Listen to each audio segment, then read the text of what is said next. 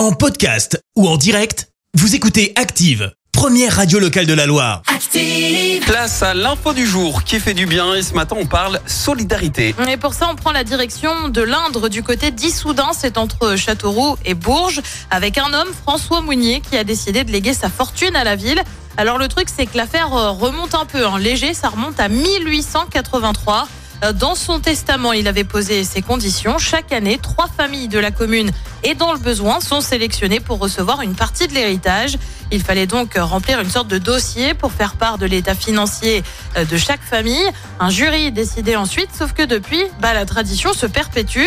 Le fameux jury s'est réuni, jury composé euh, du conseil municipal, mais aussi de commerçants et artisans de la ville. Trois familles ont reçu près de 11 000 euros, un sacré héritage, mais surtout un très beau geste du fameux François Mounier. Merci, vous avez écouté Active Radio, la première radio locale de la Loire. Active.